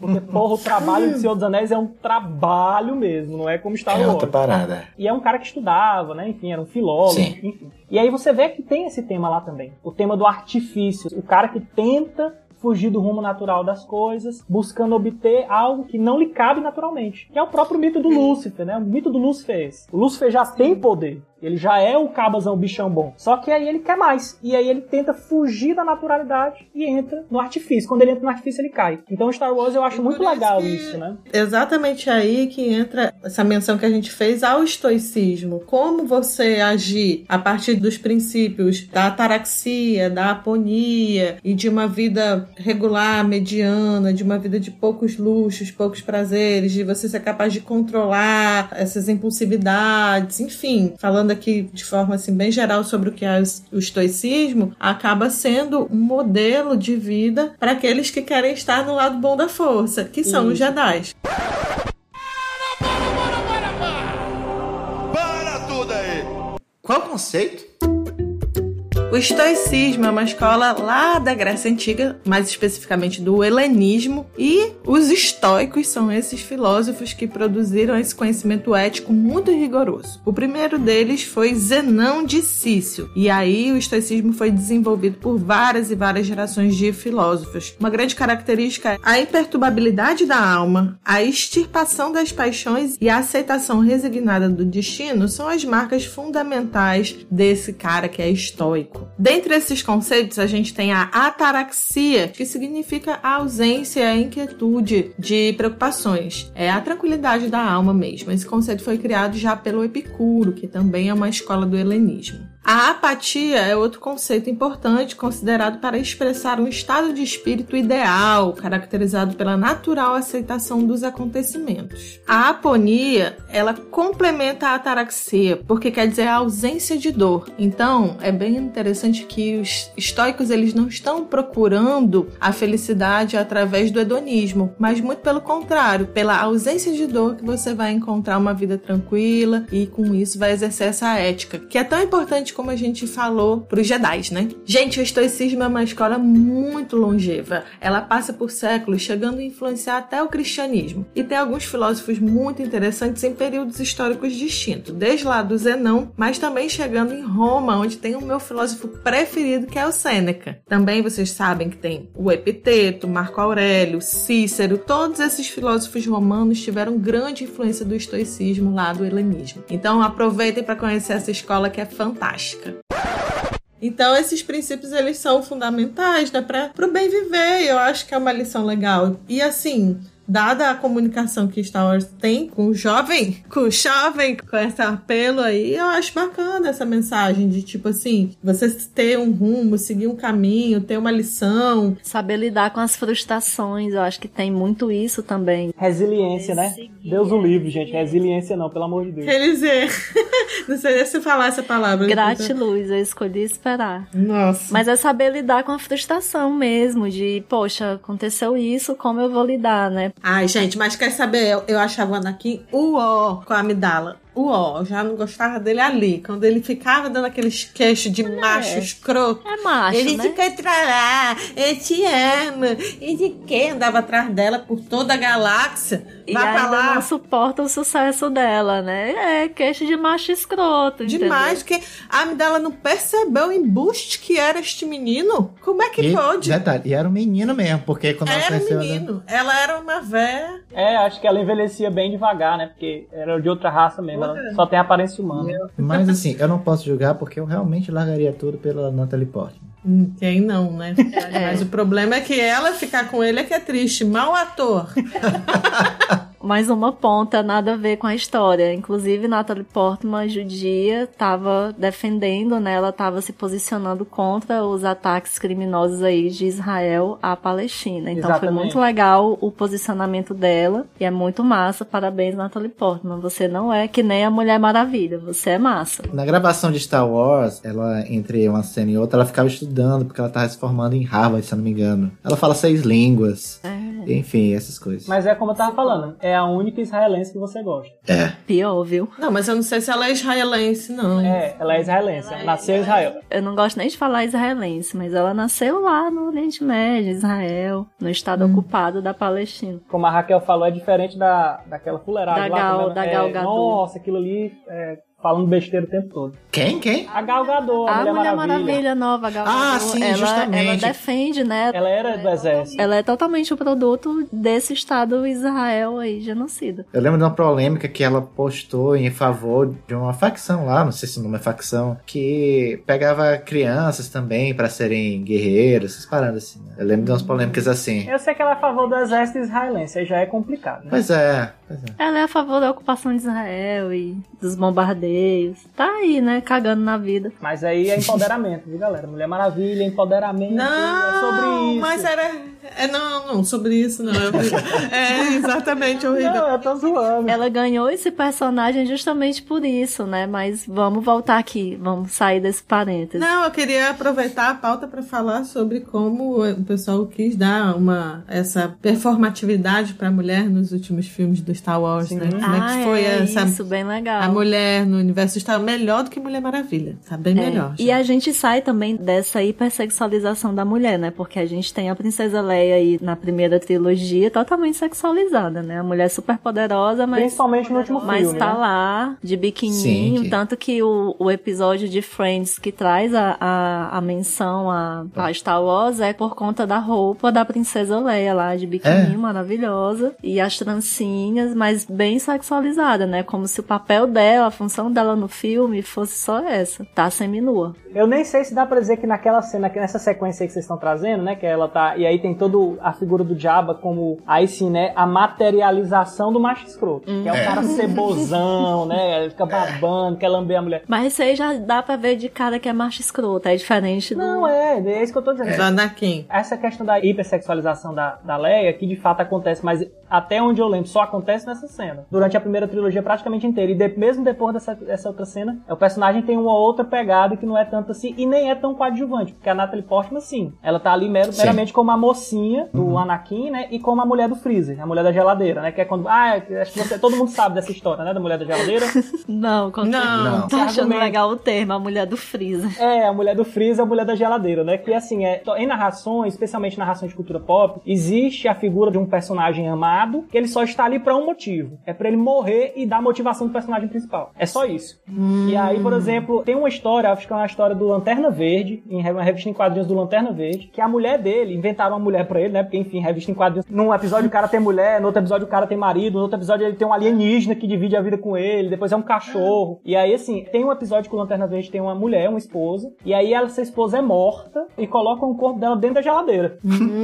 E aí, quando ele chega em casa e abre a geladeira, ela tá morta lá, e isso motiva ele a virar o Lanterna Verde. Então, isso, isso, isso virou um clichê, virou um conceito. No John Wick, por exemplo, quem é a Sim. mulher do geladeira do John Wick é o cachorrinho. É Quem cachorro. é a- aí você sempre tem a mulher da geladeira, né, como conceito, em várias narrativas de ação. Que é o cara tá paradão, e aí como é que ele vai entrar na história? Bom, ele vai na história porque alguém morreu. Quem é essa pessoa? Normalmente é a mulher. A Natalie Portman lá é só isso. Ela é a personagem que vai parir o Luke e, e a Leia, e vai fazer o Anakin finalmente virar o capiroto. É só isso. A Leia não. A Leia eu acho que ela já tem uma presença maior. Inclusive em sequências de ação, inclusive em decisões políticas. Agora, claro que não tem, assim, não é a grande personagem. Eu, particularmente, eu aprecio mais a Leia do que a, a Riley. A Riley não, é Ray, né? Ray. A Ray. Tô sabendo legal. Porque a, a Ray já entrou nessa história de, pô, a gente tem que fazer uma indústria que é mais inclusiva. Então tem que o protagonista é uma mulher e um negro. E aí os homens brancos vão ficando cada vez mais com personagens E secundários. um homem branco feio. É, exato. Tem um homem branco ainda, ainda que feio. né? Feio. É, aí eu já acho muito forçação de barra, né? Que é pra ganhar pontos com a audiência mesmo ali. Não é, não é pra outra coisa. A Leia, cara, eu acho que o incrível dela, apesar da sexualização, é que ela exerceu algum nível de protagonista em 1977. Ela tinha um poder ali na, na história toda. Exatamente. Ela tem um papel importante a cumprir ali, né? Inclusive quando ela é sequestrada. Exato. E até nas franquias novas, né? Que ela demonstra a força, de- demonstra todo o poder que ela sempre teve. Assim, eu não, não ligo muito pro que o povo fala, não. De fato, é uma personagem que eu gosto muito nos filmes antigos. Eu acho ela perfeita nas decisões, nas posturas, na forma como se relaciona. Ela tá sempre à frente. Em vários momentos ela é decisiva, ela que pega a arma, ela vai pra luta. Não tem muito esse papel da fragilidade e tal. Eu gosto, eu gosto do papel. E também acho que essa Ray veio muito como uma resposta aos identitarismos, à necessidade de se colocar Claro. essas bandeiras que o neoliberalismo Olha, Claro, tá ó, aí? sempre Bingo da Débora. é, sempre, sempre impõe e que hoje em dia o mercado ele é afeito a isso e é isso que vende e ela cumpre bem esse papel e inclusive um papel de colocar assim a mulher dentro também de um outro estereótipo que é esse que, da que tem que fazer, da que tem que acontecer, da que deve salvar, da que deve ser múltipla e isso me cansa, gente. Da protagonista, né? Socorro, porque marra um negócio pra gente. Bicha, mas a senhora é guerreira, né? Eu vi um post no Instagram esses dias falando sobre o termo protagonista, que é retirado, obviamente, dos filmes, né? Da literatura, mas que quando vai pro LinkedIn, protagonista é aquela pessoa que superou todas as adversidades impostas pelo capitalismo. Gente, pode falar palavrão? Pode. Meu cu. Tudo a ver com a meritocracia. Você só vai vencer na vida se você for o protagonista da sua própria história. Exato. Vamos lá, life coaches da vida. Isso aí é pegar, assim, a ideia de sujeito do Hegel, né? E aí você espreme até ela virar uma porcaria, né? Uhum. De capaz do Hegel reencarnar pra escrever outra coisa só falando mal disso. Como é que é a ideia do sujeito de Hegel? Ah, meu filho, vamos ler a fenomenologia aqui. Sim. Não, mas rapidinho, rapidinho, rapidinho para as pessoas saberem, né? Em, em termos muito simples, é basicamente o, o sujeito que normalmente ele inclusive pensava da perspectiva coletiva, que se apropria da sua própria história. E ele tá pensando, obviamente, na Revolução Francesa. A Revolução Francesa é o momento em que o povo, o povo entende-se a burguesia, né? Mas assim, o, a burguesia, com o apoio das classes populares, toma o seu destino como nação a sua própria responsabilidade. Só um comentário que ele também fala da Revolução Haitiana. Fala da Revolução Negra Haitiana. Sim, ele é o, é o primeiro filósofo né, a trazer né, a problemática da escravidão de maneira genuína né, para a filosofia. Rousseau passa calado. Os liberais, não vou nem falar não que liberal é porcaria, gente, nem, nem levar a sério não. E aí tem essa questão da Revolução Francesa e isso é fundamental para a gente pensar todos os grandes movimentos de, de radicalidade democrática. Né? Que é o que, no fim das contas, o que, que é a ideia da gente fazer uma democracia radical, no sentido de uma democracia direta, uma democracia democracia realizada. Nada mais é do que o povo exercer o poder de decidir seu próprio destino. É por isso que eu fico pé da vida quando eu vejo por falar Ai, Cuba não é uma democracia, porque só tem um partido. Meu cu, pelo menos em Cuba, o povo decide pra onde vai. É um sujeito de fato. Isso. É diferente da gente, né? É um sujeito da revolução, um sujeito da ação. E quando o Império contra-ataca, o que é? Ah, aproveitar esse gancho político aí, né? Ah, não, tem muita. Inclusive, dá pra falar mal dos Jedi, viu? Dá pra falar muito mal dos Jedi na parte política, mas vai lá. Porque na parte política, cronologicamente no universo Star Wars, começa a República, né? Que é, em antítese ao que vem depois, é uma democracia existe um conselho intergaláctico. A galera esquece, até no primeiro filme da franquia do meio de novo, ali eu trazendo a franquia do meio de novo. A República é nomeada pelo que ela de fato é. Ela é uma Uhum. confederação intergaláctica. Isso. Então você tem países soberanos que se articulam numa confederação que é a República Intergaláctica. Exato, que é interessantíssimo porque eles se reúnem naquele grande salão gigantesco, tem a- aquelas, aquelas varandinhas que eles Porque ficam. chora, Zono. Que é muito o, o Senado Romano. romano, né, cara? É igualzinho. Mas eu acho que a construção estética daquilo ali tem tudo a ver com o É, Roma. até a Constituição Histórica, né? Inclusive na parte que tem algumas batalhas que é dentro de uma arena, né? O que ocorre? Ocorre um golpe, como eu tava falando, né? É igual. Aparece lá o, o Temer, né? O Temer é o Palpatine. O Temer é o Palpatine. e ocorre o, o tal do Império Intergaláctico. Por quê? Porque ele disse o seguinte, olha só, gente, vai ocorrer uma transição aqui, certo? Se liguem. Os comunistas vão chegar, vai ser o fim. É, não tá dando certo aqui. A galera toda se reunir, deixa na minha mão que assim que eu ajeitar tudo, eu dou de novo o poder pra todo mundo. Beleza? Todo mundo, beleza. Aplaudir e tal, não sei o quê. E assim virou o Império. Bonapartismo clássico, né? O próprio golpe militar aqui Me dei aqui só um pouquinho, né? Mas a galera tava ligada que isso não ia dar certo, né? A gente vai só correr aqui com a ameaça comunista, porque comunista come criança. E na É. Fiocruz tem um monte de pênis. É. Tapete do Che Guevara. Não pode não. Eu ouvi dizer, inclusive, que aí já é uma nova versão, forma de existência, de experienciar a vida, viu, gente? É o piroquismo. Sim. Ai, gente, o pessoal não supera Freud, né? Eu acho até que a mamadeira de piroca foi criada na Fiocruz. Gente, você que está ouvindo esse programa em 2025, não lembra disso? Estamos falando da CPI da Covid. Exatamente. E a mulher maluca lá, a Capitã Cloroquina, que vê pinta em tudo. Gente, imagina um HQ com esses personagens. Gente. Que desgraça. Vamos voltar pro Império Contra-Atacando aí, falando mal dos Jedi na República. Por que que tu tem que falar mal do Jedi? Cara, porque é o seguinte, esse que vocês estão falando, né, de como é que ele faz a transição da República, né, como confederação pro Império, e aí ele- eles emulam várias experiências. Eu acho que a primeira delas é como vocês já falaram, né, é Roma. Essa transição é a transição que caracteriza Roma, né? Quando a gente vai estudar em Roma lá na escolinha, nas aulas de história, a gente vê que Sim. Roma tem o formato de república e depois ele passa ao império que de fato não aconteceu, né? Roma nunca mudou sua constituição, sempre continuou república, mas aí a questão é que o cônsul ele passa a virar o primeiro cidadão que agora tem um cargo de cônsul vitalício e eh, não tem mais aquela contraparte, né? Porque na República Romana você tinha dois cônsules, Três. dois mulheres. Onde é? A três é no, no bonapartismo. Isso, exatamente. Aí, tanto é que essa forma é tomada pelo próprio Napoleão Bonaparte. Uhum. Quando ele é eleito primeiro cônsul, aí depois, rapaz, tá muito zoneado isso aqui, deixou eu virar imperador. E aí eles Sim. se apropriam dessa narrativa lá no Star Wars e se apropriam também da Segunda Guerra Mundial, porque o Fred falou da transição, mas não falou o que que motiva a transição. O que motiva a transição é uma disputa com os Jedi, né? Que ele, tá- ele começa a dizer que os Jedi, aí, como a Raquel falou, é os comunistas. Ó, os Jedi estão querendo tomar o poder, o STF, né? Supremo é o povo, o STF quer dar um É. golpe. E aí,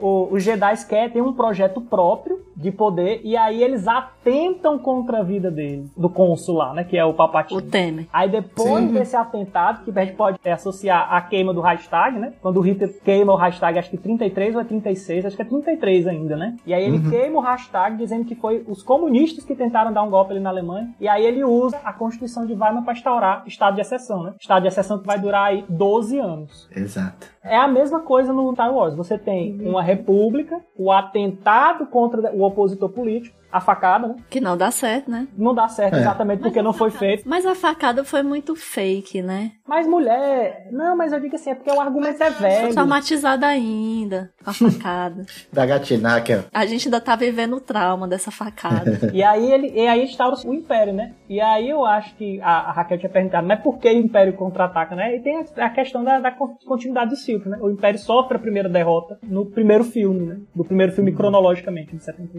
Isso. E aí tem tudo isso, essa discussão. É, ali- aí vira um bonapartismo, claro, né? Você tem um cara que governa do jeito que quer e pronto. Mas por que, que eu posso falar mal dos Jedi? Porque os Jedi, eles não estão ali imunes a essa acusação do Palpatine. Porque eles de fato escondiam questões do resto da República, de fato Sim. monitorar a República. Então a pecha de interventores pega. Não, é só a questão da onde se localiza o poder. Os Jedi, eles também querem o poder. Eles querem essa força também, tanto como uma força da sabedoria, como uma força política, aonde eles têm a capacidade de organizar socialmente. E a gente não pode esquecer que essa galáxia tão tão distante aí, né, esse, dessa coisa tão longínqua, é imensa. E tem uma sociabilidade muito peculiar em cada um desses lugares, como se cada país, cada mundo desse, ele tem uma sociedade, um povo, um tipo de governo e ali é, personagens pra gente engraçados, divertidos. Se a gente for pensar no universo Star Wars, ele é realmente fantástico, é um negócio de maluco. Como é que um cara pensou em tanta multiplicidade de valores, de personagens e de sociabilidade, né? E aí os Jedi se acham na capacidade intelectual que é dada pela inteligência que a força também traz de ter o poder de decidir o que fazer com isso tudo, né? É um troço muito doido. Porque eles são os escolhidos e só eles têm acesso à força, porque a força só foi dada a eles.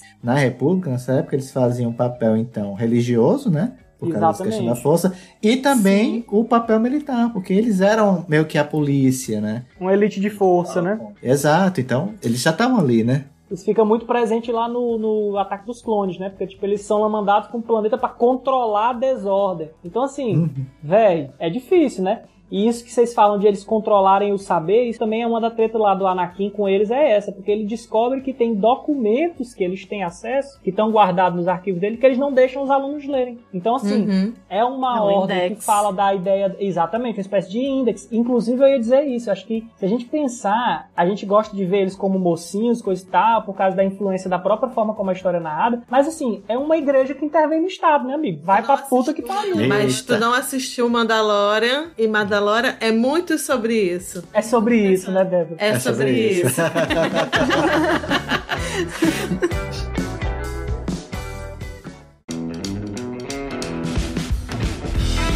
Vocês falaram aí de Mandalorian e o Star Wars, na verdade, ele é um universo realmente gigantesco e ele desenvolve muitas outras obras que você acaba conhecendo um pouco mais das questões sociopolíticas do que acontece, né? Mandalorian, por exemplo, se passa depois que eles detonam a, a, Estrela da Morte. a Estrela da Morte no terceiro filme. Uau, amigo, são três. Aliás, quatro, né? No filme 6, né? Que é o terceiro de. Ah, tá. O Retorno do Jedi. Exato. Ele se passa naquele período. Então, por exemplo, vai ter uma cena, não é exatamente um spoiler, em que as pessoas estão vendo ao vivo a Estrela Morte explodir e imediatamente uma milícia vem e toma conta daquela cidade que eles estão lá, porque já não existe mais uma força que está dominando ali, né? Então já começam a surgir novas formas de poder, né? De organização social, mas também de. É o vazio do poder, né? Exato. Desorganização social. Não existe Estado, né? Onde não há Estado, há milícia. Exato. Ultimamente é assim, né? Ou tem a Aliança Rebelde, que aí sim é muito bom. Porque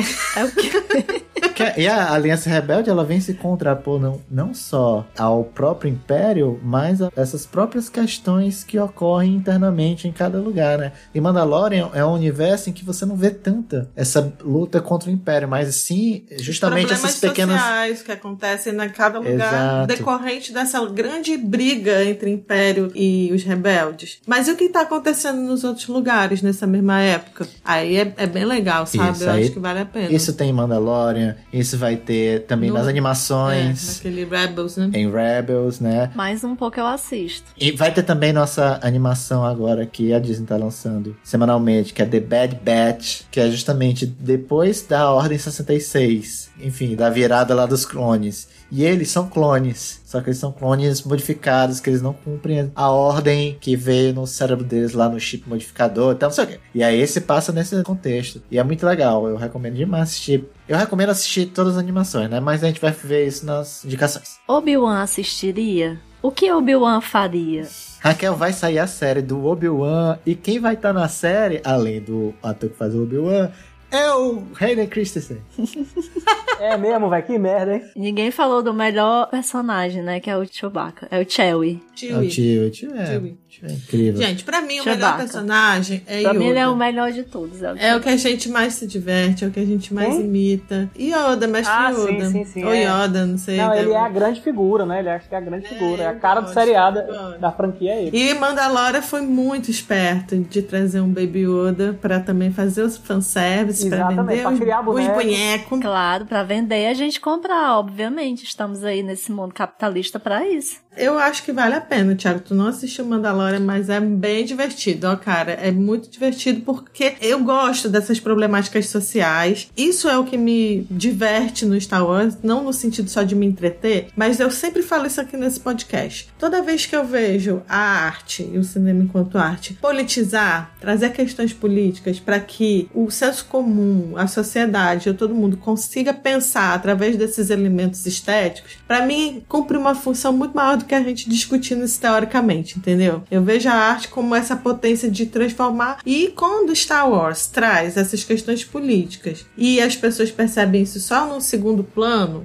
ou você pegar um bolsomínio e ele não entender qual é a relação do império com a república e achar aquilo tudo só entretenimento, então a gente tem que repensar na, na maneira que a gente está politizando as obras, entendeu? Pois é. Porque eu acho que precisa tá claro. E cada vez que isso fica mais claro nessas séries, eu acho interessante. E me, me contempla, tá entendendo? Mas, Débora, aí tem a pergunta. Será que essa visualização que você tem da leitura tem a ver com você ou tem mais a ver com o filme, né? Porque ao mesmo tempo, como você tá falando, a gente tem aí no mundo geek você vê que assim, o conservadorismo político, o autoritarismo, ele tá à flor da pele, né? Não tô dizendo, obviamente, disso como um bloco, mas você vê em muitos canais de, de, de comentário de jogos, de Sim. cultura geek, a pessoa com uma perspectiva absolutamente conservadora e Sim, autoritária. sim. É, é. E aí fica exatamente essa pergunta. Mas A pessoa não assiste Star Wars, não. É. Exato. Assiste, mas não é a intenção dela entender por aí, né? Eu não associa. E talvez associe, mas associe de outra forma.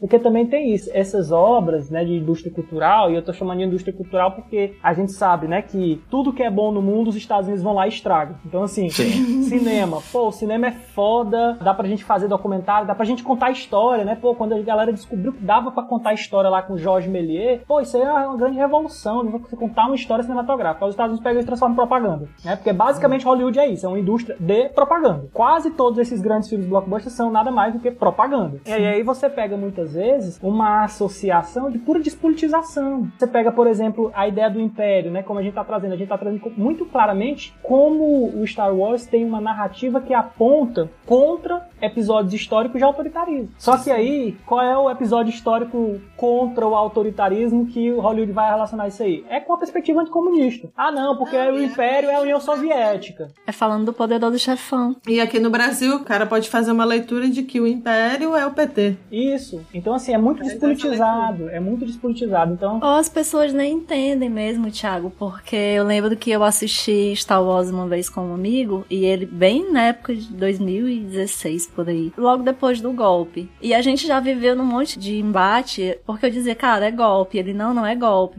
Porque tava lá STF autorizou, né? Pelo discurso do se roubou tem que pagar, né? Lula é ladrão. Aí eu já entrava Não, na é outro palhaçada e dizer ladrão roubou meu coração. E eu falava, foi golpe, golpe, golpe, golpe. Passou um tempo, a gente tava assistindo TV e começou a passar Star Wars. Aí foi justamente, acho que esse do Império Contra-Ataca, enfim. E aí eu fui falar, tá vendo, ó? Mesma coisa que aconteceu com a Dilma. foi golpe, né? Ah, mas você tá vendo tudo por conta desse golpe que não teve. Ok. Passou um tempão, a gente tava outro sábado em casa, foi assistir TV, ligou, tava passando de novo. Aí eu bem calada, né? Assim, já tava, não vou entrar nesse assunto, não vou entrar nesse assunto. Aí ele acabou o filme, ele falou assim, pô, mas depois daquele dia, daquela vez, eu fiquei pensando, realmente tem a ver. Eu tenho que te pedir Não. desculpa porque eu falei que não era. Eu falei, ah, agora tá entendendo o filme, né? Porque não tem, assim, as pessoas não assistem nessa intenção também, né? Não, não tem essa perspectiva de associar. É como a Débora falou, a gente tem que apontar mesmo, porque o pessoal não tem uma perspectiva. E não é uma pessoa que é ignorante, é uma pessoa que é super instruída, mas não associa. É tipo, estou relaxando. Eu já vi uma pessoa postando assim, era sobre Star Wars, né? Vocês torcem por isso, Aí mostrava os rebeldes. Mas o correto é isso, justamente o Império. Ah, mas essa pessoa entendeu. Ela entendeu, só que a perspectiva dela é outra, né? Aí essa pessoa aí é a pessoa que vai pro gulag mesmo. Esse aí é Uhum. só o gulag pra resolver. não É a pessoa que coisa, vai não. defender a capitã cloroquina, dizendo que os médicos têm autonomia de receitar o que eles quiserem, que a- essa Hum. autonomia é sagrada. Nossa, eu vi essa bosta aí. É, Eu também. mas ó, e é isso é que é interessante. Eu tava lendo um texto muito bom de uma moça, agora eu não vou lembrar o nome dela, gente. Trabalhando, por exemplo, com como certos discursos foram instrumentalizados, né, pelos Estados Unidos, especialmente no período da Guerra Fria. E aí a gente tem aquela figura que eu acho que é a grande figura que fez o maior desserviço para a discussão sobre política no Brasil, que é a Hannah Arendt. né? A Hannah Arendt é uma doença nesse país. Eita polêmica! E aí, por quê? A Hannah Arendt vai ter, tem toda uma articulação, né? De poder total, blá blá blá, aquelas coisas que ela passa a vida todinha, passou a vida os 40 anos discutindo. Aí, de repente, aí você fala, mas a Hannah Arendt fez isso aí, isso aí teve um impacto de fato para produzir o anticomunismo? Não, porque a Hannah Arendt é uma autora que tem rigor teórico, é uma autora que tem elaboração teórica consistente. Então, ela acaba sendo disseminando em meios que têm a, a demanda por esse tipo de discurso. E a demanda de discursos mais simplificados, você faz o quê? Hollywood, Netflix. Não tem um seriado que a Netflix produza que não seja anticomunista. É impressionante. Qualquer coisa, um seriado que não tem nada a ver, mas entra um anticomunismo cinzão violento, sabe? Por isso, gente, vamos assinar o Petra Belas Artes. Tem filmes ótimos. Ah, é, Inclusive, é. tem um filme do Lamarca, que é incrível. Que é isso, Tem. patrocínio? Do Ah, nada. tá, tá. Tá ganhando por fora, porque eu não tô recebendo esse dinheiro aí. Eu vou falar do, do Belas Artes, né? Que era ao menos uma caixinha de Petra, né? A gente, a gente aqui, pra falar mal, a gente fala de graça. Quero acesso vitalício. A Netflix vem com isso, mas a gente procura outras coisas que são bem interessantes, né? Tem no, no- Não, eu digo pelo alcance, né? Mas eu digo pelo alcance, né? E aí eu acho que a indústria cultural como um todo, e é isso que eu falei lá no início, que tudo que é bom os Estados Unidos vai lá e estraga, né? Porque o cinema estadunidense, como a marca dele é essa. A grande marca do cinema estadunidense o é essa, pessoal virou uma reclama propaganda, né? E aí o pessoal reclama porque o filme do Marighella vazou. Vazou de propósito. Não, acho que fazendo de Foi não. propósito, é. Foi não? Foi não, eu vazou acho não. que vazou de propósito. Não foi que o, que o menino tava dando chilique depois? O Wagner. Se vendeu. Se Não, o vendeu pros diretor. Estados O Unidos. diretor. Wagner Ah, o diretor O diretor- Não, o diretor não, perdão. Fernando A- o- o Meirelles. é, o Meirelles. Ah, tá. É vendido. Se vendeu pra Hollywood. Falar em se vender, a gente teceu vários elogios no programa que a gente fez sobre a Hannah Arendt. Nossa. Ainda bem que eu não, eu não vi esse não, viu? Porque senão eu vou arrumar confusão com vocês. Ratinho. Não, mas eu já tenho discussões teóricas com a Hannah Arendt faz tempo. Mas enfim, né? Como foi que a gente foi de Star Wars pra Hannah Arendt? Só porque eu falei que eu queria que ela queimasse no inferno mesmo. É, eu também não sei não. Eu vou resgatar, eu sei porque falamos. Porque a gente estava dizendo que as pessoas assistem o que tá Sim, sim. no mundo geek, nerd ou qualquer coisa desse e não relaciona isso com a vida, com a sociedade, com as demandas reais, com a vida, com todos os problemas como se fossem coisas descoladas. E aí a gente tá aqui para apontar os problemas. A gente tá aqui pra dizer que não. Que tem a ver sim. Não só dizer que tem a ver, mas dizer como tem a ver. Isso, exatamente. A maneira como isso se desenrola nas coisas. Como isso é instrumentalizado às vezes, né, Débora? Porque o que acontece é que quando você assume uma atitude liberal, é quase dizer assim, cada um por si, siga aí seus caminhos e encontre aí suas respostas. E nem sempre é assim que funciona. É liberdade de expressão, né? É a Não. minha opinião. Aí, As pessoas não podem ter uma liberdade plena enquanto elas não tiverem capacidade crítica para isso. Enquanto elas não forem capazes de emitir pensamentos racionais mínimos. Ou então quando elas não tiverem condições materiais para fazer esses pensamentos Isso. racionais, de fato interagindo com a realidade, com a sociedade. Isso é. É muito complexo. É muito complexo, né, Fred? parece eu entrando numa treta de Facebook esses dias com um cara aí do yoga que foi falar dos discursos identitários e dizer que hoje em dia tudo era censura, que as pessoas tomassem cuidado quando falassem minha namorada, porque o pronome possessivo, porque. Enfim, uma fala, um cara que tem um, um certo prestígio vestígio e alcance, mas aí é dentro de uma elite, muito elite mesmo, que eu acho que inclusive ele é bolsominho, e falando que hoje em dia tudo era cancelamento, que viver estava muito chato, principalmente no Brasil. Aí eu fiz, né, baixei a Débora, eu acho, e fiz esse discurso da liberdade de expressão. Razão. Chamei o Kant pra conversa, obviamente, eu me acompanho dele. E, enfim, fui bloqueada, problema dele, foda-se, falei o que eu queria. Mas é a liberdade de expressão dele, ele pode te bloquear. É. Pois é. Foda-se. Ah, gente, não dá. Voltando aqui pro Star Wars rapidinho, eu acho que está presente no Star Wars. Porque, veja, os personagens que vão aparecendo e que vão interagindo, né, principalmente se a gente pensar nessa oposição dos Jedi como representante da justiça do Império como essa espécie de característica típica, né, de arquétipo, mais uma vez para falar como o Fred tinha falado no início, né, do despotismo, o que, é que os Jedi representam no fim das contas? É um parlamentarismo, o bom é a república, o senador. Uma conciliação também, né? Isso, é aquela história quando você falou do Mandalorian, que eu realmente não assisti, né? E, e, eu queria fazer essa nota aqui, gente. Tudo que eu estou falando é baseado no, só nos nove filmes. Eu não vi mais nada de Star Wars. Então, assim. Na verdade, nos filmes da fase do meio. É, principalmente, né? É. Aqui, principalmente. não, mas o Rogue One é muito legal também, eu gosto. Não, não, eu digo eu não assisti, né? Então, assim, se, como vocês estão falando, não, mas no Rebels isso foi problematizado. No Mandalorian, é. então, eu não tenho como saber porque eu não vi. Então, assim, Sim. eu só tô falando do que eu sei mesmo. Tá, e tem uma literatura toda. Eu não, velho, aí eu não vou nem atrás, não, que é muito aí, aqui mesmo. Não. É muita não, coisa. Até porque, desde quando a Disney assumiu. Tem até jogo de videogame. Ela dividiu entre coisas que são canônicas e outras que viraram lenda, né? E aí tem muita história que virou só lenda. Tipo assim, várias aventuras do Loki, né? Nesse período em que a gente não sabe nada sobre ele. Virou tudo histórias que podem ter acontecido não, mas só que foram repassadas para as pessoas. Tanto que, para criar os mitos do Oh, Skywalker. Tanto que no último filme ele é O Skywalker, né? É, é o bichão. Mas, e fora outras coisas, né? E aí, para aproveitar para dizer que a Disney proclamou, por exemplo, as séries animadas como canon, até para poder ter mais margem de coisas para poder criar novas coisas, como a série que vai vir da Ahsoka, que é uma personagem de, de Clone Wars, o próprio Bad Batch, que é uma continuação de Clone Wars praticamente, enfim. Ah, eu só quero dizer que tudo isso é diversão, é entretenimento, tá na indústria cultural sim, mas muito bem analisado. Se a gente olhar com muito cuidado, a gente traz questões políticas fantásticas, tal qual fizemos aqui nesse episódio hoje. E é por isso que a gente está aqui no Perdidos na Paralaxe. E a Disney vai ajudar pra gente poder trazer as crianças desde cedo nesse treinamento na filosofia Jedi. Isso, mas não traga muito criança pro Anakin não, que a gente sabe o que acontece. É.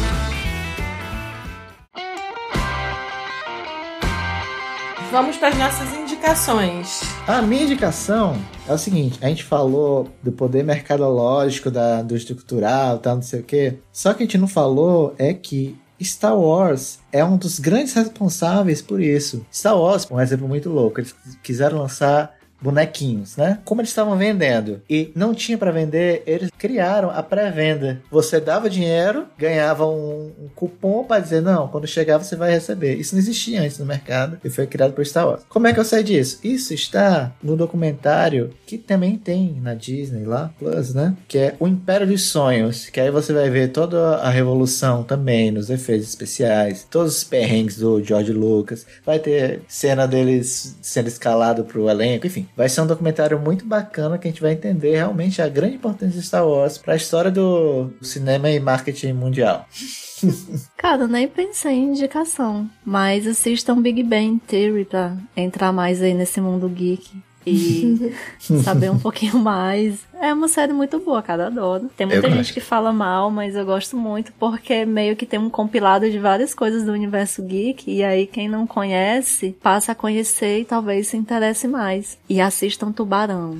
a gente falou hoje, eu lembrei, eu acho que eu vou, eu vou até assistir de novo. Tá na Netflix, voltou Tubarão, pra Netflix. Tubarão e Indiana Jones. Ah, gente, uma curiosidade sobre Indiana Jones? Rapidinho, Vai, Indiana Jones é, é do George Lucas, né? Só que ele deu pro Spielberg fazer. No primeiro filme, quando o Indiana Jones ele vai explorar uma caverna lá, vai ter uma imagem do C-3PO e do R2D2 né? A, a, questão do tempo. Star Wars é numa galáxia muito, muito distante, há muito tempo atrás, né? Que a gente não vai lembrar, porque como é uma futurista, a gente pensa na frente, né? Então, uh, o Indiana Jones podia ter encontrado o Han Solo. Esse seria um crossover inacreditável. Seria. Oi. E, gente, é bom Indiana Jones até pra gente pensar um pouco sobre o orientalismo, né? Como a política colonialista inglesa, europeia, chegou na África. Mas aí é assunto para talvez um próximo programa. Inclusive, uhum. eu tava lendo um texto esses dias sobre isso, sobre sobre é, como o Indiana Jones ele retoma toda uma estética que é do, do cinema clássico dos Estados Unidos dos anos 50, 20, 50. Isso. E isso acaba retomando também toda uma, uma certa perspectiva orientalista, uma perspectiva racista, né? Isso está muito presente no Indiana Jones também. Sim, fora que ele é um arqueólogo que rouba de outras culturas pra... Não, velho, é, pelo amor de Deus. Pois é. Mas vamos botar no museu, ah, assim, eu nem quero pra mim vender. E a gente vai proteger isso, mas Proteger só vai isso. estar protegido lá em Londres. Enfim. Vou fazer uma indicação aqui que é uma indicação que é de curiosidade, né? Eu vou ficar aqui como uma provocação. Eu tinha um professor de literatura na escola, o professor, o grande Adriano, né? Professor lá em Teresina ainda. Aliás, em Teresina, né? na cidade de Cocal, no Piauí. É um cara extraordinário. E ele sempre falava pra gente uma brincadeira, de, assim, não sei se era brincadeira, era uma provocação, né? De que o primeiro Star Wars, quando ele saiu, de 77, é um plágio. É um plágio de um filme do Akira Kurosawa chamado A Fortaleza Escondida. Então eu vou deixar isso aí como sugestão. Assistam A Fortaleza Escondida e vejam já se é muito parecido com o primeiro Star Wars. É isso. Assistam Mandalorian, gente. Mandalorian, eu gostei muito. O final é. Eu queria falar do final. Eu quero que todo mundo assista pra gente falar Não, que. não fala não, que eu vou assistir, que tu me convenceu. Vale. Tem que assistir, cara. Eu fiquei. Não! Vale a Aquele pena jeito mesmo. assim, meu Deus, gente. Foi muito épico, muito bom. E eu gosto dessas besteiras, dessa coisa que acontece exatamente o que você quer que aconteça e você nem sabia que você queria, né? Eles te compram de um jeito. E eu É. sou muito bocó, eu me divirto horrores. Eu sou a pessoa que fica dando gargalhada em casa sozinha. É um fanservice inconsciente, né? Que É, sabe o que você, você queria. você nem sabia que você queria aquilo quando acontece, aí tu, puta merda. Depois você quer, porque você é induzida a querer. Tô vendidíssima. Eu não falo nada, porque o chaveiro da minha casa era um Darth Vader que acendia os olhos e ficava com a musiquinha. Gente, você vê que até agora nas indicações a gente tá problematizando as coisas. Tem programa que é mais difícil, que a gente não fica espremendo É, coisas. acho Esse que aqui tá saindo que fazer- fácil. é. Porque Star Wars é um universo inacreditável de, de coisas pra gente debater. A gente podia ter um programa em vez de Perdido na Paralaxe, Star Wars é filosofia, a gente ficar debatendo Star Wars Perdidos sempre. em Star Wars. É, Wars. perdido em É. Star Wars. E a gente ainda foge do assunto dentro do assunto. Mas então, Thiago, antes da gente finalizar, faz teu nome aí pra gente. Que no momento é, não tem muita coisa pra vender, não, assim, em termos de peso. Diz só aí como é teu Instagram pro pessoal que gosta de Hannah Arendt debater contigo. É, né? Não, vou, não vou dizer não, vai ter só hate mail lá do, do Star Wars, que eu falei várias vezes mal, e da Hannah Arendt. né? É, mas pelo menos tu vai ter público, é, vai ter aí. Não, gente, eu gosto do anonimato, eu acho anonimato a coisa Ele gosta da tranquilidade, tranquilidade ele. Eu quero é paz. Então, gente, é isso. Muito obrigado. Feliz com a presença de vocês aqui. Essas horas da noite na- não tem mais mesa de bar, então a gente se encontra. O programa é ouvido pelas pessoas, independente do horário. Não. Não interessa, Mas então a à gente noite. tá gravando de noite aqui. Só o pó da rabiola. Esse aqui é, o- é o meu bar. Então fica aí essa reflexão pra galera que se- ouve com a gente como se também estivesse no bar. E é isso que interessa. Pronto. Pois, Thiago, obrigado pela participação. E, gente, até o próximo episódio. Beijão, tchau, tchau, tchau, tchau. É isso. Tchau, pessoal.